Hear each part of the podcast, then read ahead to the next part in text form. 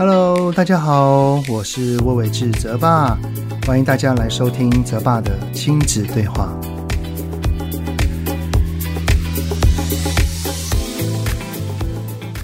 Hello，欢迎大家到泽爸的亲子对话。呃，上个礼拜有一场讲座，演讲完后，有对爸妈来到台前来问我一个问题。妈妈呢就满脸忧愁的感觉啊，然后来问我说：“哦，他的孩子啊，只要一生气就很容易出手打人，不知道该怎么办。”然后站在旁边的爸爸呢，就对他的老婆说：“打人就是不对啊，啊，你来问这干什么？”那我就先问妈妈说：“那孩子打人的时候，你们是怎么处理的？”妈妈就说呢：“啊，我会要求他去跟对方道歉，然后我会打他的手，就打小孩的手，跟他说：‘你看我打你是痛的哈，所以你不能打人，知道吗？’这个呢，就是今天想要跟大家聊的主题：出手就是不对吗？”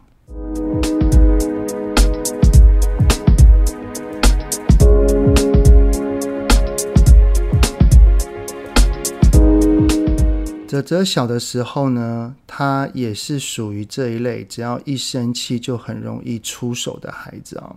当时只要是有人想要拿走他手上的东西，他会很用力的握住，然后。抱在怀中，甚至如果对方不放弃的话，他是会直接把那个东西往他身上打下去的。也有几次是他要跟别人借东西，然后但如果对方不借，他很生气，他可能就直接出手。所以，当我们看到这个场景的时候，我们当然也是会很生气啊，但是生那个泽泽的气。呃，我们也会去做一些相关联的一些处置，只是有的时候，如果对方的小孩哦被我被泽泽打了，然后哭得很伤心，哭得很难过，然后对方的家长如果也会有那种稍带指责的意味，那我们也会很受伤啦，觉得自己是一个没有把孩子教好的父母。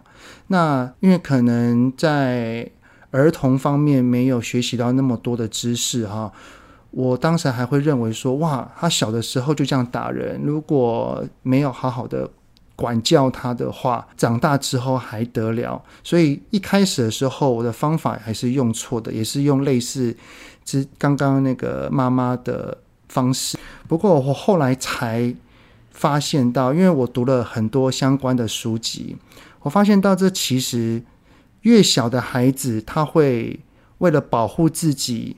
或者是别人的反应不如他的预期而会出手打人，其实他有的时候是下意识的本能，而不是真的恶意要去攻击人。在教孩子跟情绪做朋友和童年会伤人这两本书里面，其实都有讲到一个类似的概念啊。每一个人的脑都有分上层脑跟下层脑。而上层脑叫理智脑，下层脑叫情绪脑。这两层脑的发展历程呢，就很像是盖房子一样，都是先打地基，就是先盖一楼，再盖楼上。所以，一个孩子在怀胎十月跟零至一二岁以前，大致上他只有情绪脑正在澎湃的运作中。而到了两岁以后，他的上层脑才会开始建构。也因为开始建构，所以它的功能跟作用还不太大。接下来呢，再想要再跟大家分享一下这两层脑大概的一个运作模式啊。下层脑就是当我们感受到了恐惧、惊吓、害怕、威胁的时候，会用本能。来做出的反应，呃，像是攻击、反抗、逃避，然后还有人会说叫僵化这些等等的行为，这些动作都是在保护自己不受伤害，而出手打人的这个行为，它就是属于攻击行为之之中。而攻击行为当然还有其他了，包含了指责，也包含了出口骂人等等等等都算啊。至于上层脑呢，它的作用就比较像是一个理性去运作跟判断的一个存在，它会具备同理心，具备思考力，具备沟通协调能力，察言观色。那当然也包含了情绪控管的能力。所谓的情绪控管的意思，就是其实这两层脑，它基本上只会有一层在运作着。在这两本书里面都有形容到说，如果一个人他的下层脑接收到了讯息要开始运作的时候，就很像是一个暴风一样，会把上层脑全部都吹掉，毫无作用，然后全部都是由下层脑在主控着我们整个的身体啊，这叫做被情绪所绑架了嘛。也就是因为这两层脑。它无法同时间运作，它一个时间点只会有一层脑在运作，所以他们的大致的一个呃运作的流程是这样哦。呃，假设一个人他接收到了一些危险讯号，那会被去触发下层脑准备要运作，但是如果我们的上层理智脑够发达的话，它有踩刹车的效果。它会踩住刹车，然后夺回主导权，让我们人不被情绪所影响。而相反，如果他的上层脑的能力比较弱一点，当他的下层脑接收到了危险讯息，他要去反应的时候，上层脑踩不了刹车，也夺回不了主导权，于是我们全部的意识啊、行动啊，就全部都。遭受情绪的影响，所以当我们的孩子年龄还比较小的时候，他的上层脑的作用本来就没有那么大，他只要一生气就很容易出手攻击人，等于是他是用本能的反应来去做做应对啊。当然，打人他有造成别人的伤害，也不是用这个理由去为他辩解。我们要做的是。我们的孩子会做这种行为，我们不要把他当成是一个坏小孩，我们反而要去用另外一种方式来看待他。也就是说，打人当然是需要教他，但是他也要学习为他打人的行为负责。爸爸妈妈的观点就不用纠结在“哎呦，我的孩子怎么又打人了”这种过程当中哦，也不用去形成我。是不是一个不会教孩子父母的这种自责心理？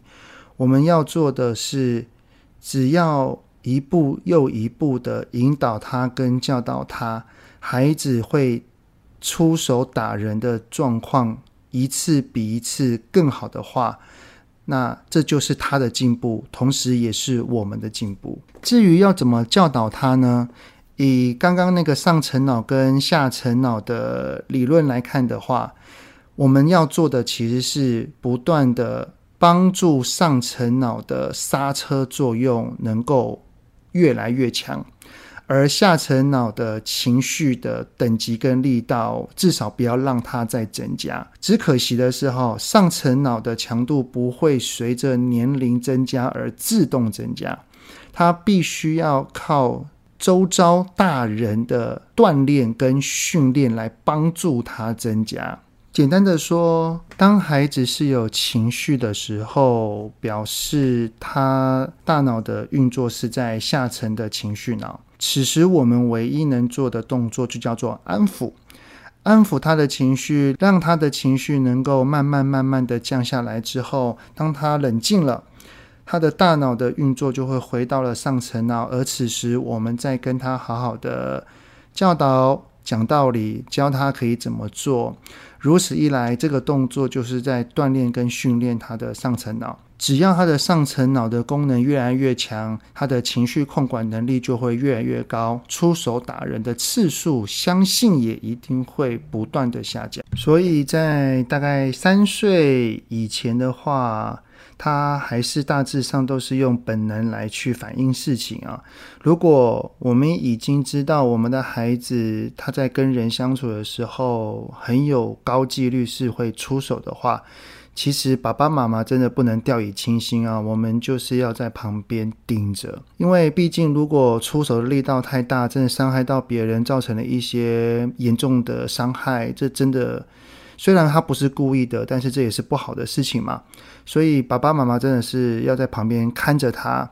只要我们的孩子随时有抢夺、生气的一些举动的时候，我们就要立刻上前，立刻抓住他的手，告诉他不可以再继续下去了。然后他一定会哭，他一哭的话就把他抱走。他一抱走，不用说教，也不用吼他，不用骂他，就是安抚他。抱抱他，拍拍他，然后把他那个握紧的东西先缓缓的放下，然后就等他冷静。等他冷静之后，我们再用他能听懂的话语来教他可以怎么做。当然了，如果爸爸妈妈是很累的情况底下，就是轮班，呃，去，例如说去餐厅的话，就是。爸爸先来顾，然后爸爸看着孩子，然后再换妈妈，两个人这样轮流啊。那等到大概三至六岁以上的话，他其实只要前面我们有稍稍的教他，他可能还是会听得进去。只是有的时候到了最后，还是会不小心冲动就出手了。所以此时我们要教他的叫做。事先提醒，就是在去的车上或路上，我们可以先提醒他说：“等一下，我们要去找谁谁谁，然后那边有什么哥哥、什么弟弟。你上次跟他们玩得很开心，但是还是会有些冲突的发生。我们可以先跟他说，那如果到时候发生了怎么样的状况的话，你可以怎么做？我们先提醒他，然后顺势的教他。但是当然啦。”孩子在理智的时候，一定都说好，我会做到。只是他到了那个时候，情绪一上来，可能还是受不了，忍受不住。我们该教导的，当然就是要教导。而发生了孩子的哭声、吵闹声，我们要立刻上前去了解。如果又是我们的孩子有出手打人的话，就是绝对的去制止他，然后把他先稍稍的带开，等他的情绪冷静了之后，听他原因，记得一定要听他讲，而不要直接的就去指责他又打人。先听他讲原因，然后这个时候我们可以顺势的跟他讲说：“哦，原来如此，好，妈妈知道了，好，我明白为何你会这样，你好生气是不是？”用这种方式先去理解他，理解他了之后，他的情绪会得到一个稳定跟缓和，而稳定了之后，相信他的大脑就是换成理智脑啦。理智脑回来了之后，我们还是要再次的教他说：下一次如果你生气的话，你有哪一些步骤可以去做？像是询问对方可不可以十分钟之后再来借我，或者是我们手上有好玩的东西来去跟他交换。如果对方都不要，那可以来跟爸爸妈妈抱怨，都可以。这都是一个找寻除了生气以外的方法。而如果他有理解了，我们可能还是要做最后一个动作，叫做。逻辑后果，呃，例如我们可以跟他讲说，孩子啊，那你都知道方法了，你就自己去试试看。但是如果等一下你又生气了，然后又打人了，那妈妈可能会把你放在我身旁，你就先冷静一下十分钟。这十分钟你先不能去玩，等到十分钟到了，你再想一想，然后你再告诉妈妈你觉得可以怎么做之后，你再过去，就是大概就是稍稍的剥夺他一点点的时间，让他，因为你无法跟别人在那个冲突底下好好的继续玩下去的话，那你就先暂时在我旁边冷静一下，而不能去玩。最后。也是要教他如何表达自己的歉意，以及去释出对他人的关心。所以，以上这些动作哈，就是帮助我们的孩子练习他的上层理智脑。只要上层理智脑够坚强，才能在情绪来的时候踩住刹车。而且，整个大脑的发展成熟，可能要到十八至二十四五岁左右哦。所以，孩子在十八岁之前，都是他上层脑在不断变强的重要关键。面对青春期孩子的情绪应对的话，我们可以找其他的时间再来跟大家一起分享。所以，只要孩子有做好一点点，或者是比之前进步，真的真的不要忘记要称赞他，因为这是需要训练才能够办到的事情。所以他有去做到，这不是非常非常棒的吗？不过我们还是要小心一件事情哈，就是不小心锻炼到他的情绪脑。呃，要怎么不小心锻炼呢？其实很容易哈，就是当我们的孩子是在有情绪的当下，他就是下层脑的情绪脑在运作的时候，我们呢，我们的姿态、我们的眼神、我们的语气、我们的表情、我们的动作，让他感受到了恐惧、惊吓、害怕、威胁。例如说，你再一次，我就揍你。如果你再敢这样，你回家就完蛋了哦。像类似这样子的话语啊，这种话语的一说出来之后，反而都是不断的激发他的下层脑，让他的下层脑越来越澎湃，越来越等级强大。他的上层脑反而没有运作到。如此的孩子哈，他的情绪会越来越失控哈，因为他的上层脑的刹车作用完全起不了功能啊。所以，当孩子他是情绪一来就会出手打人的，爸爸妈妈其实要用一个比较平常心的方式来看待啦。因为每一个人的大脑，他都是有这样的一个历程跟过程。如果我们有依照刚刚那样子的模式去锻炼他的理智脑的话，我相信到了小学甚至中高年级之后，他的理智的状况、情绪控管能力绝对会越来越好的哈。好，所以今天就是这这一集的泽爸 Podcast，我来为大家带来的，打人就真的是不对吗？好，那谢谢大家收听。如果有任何的想法，也都欢迎在 Apple Podcast 底下留言。有任何想要听的议题，也都可以告诉我。然后我会在每个礼拜更新的时候来跟大家做分享哦。好，那我们下次见，拜拜。希望今天的节目有让您与孩子之间有着更好的相处。欢迎在各个收听平台订阅泽爸的亲子对话。如果是用 Apple Podcast，请以五星按赞给予肯定，也欢迎留言，我们一起讨论哦。如果有想要听什么亲子的议题，请欢迎告诉我。愿天下家庭的亲子关系能够更好。泽爸的亲子对话，我们下次见。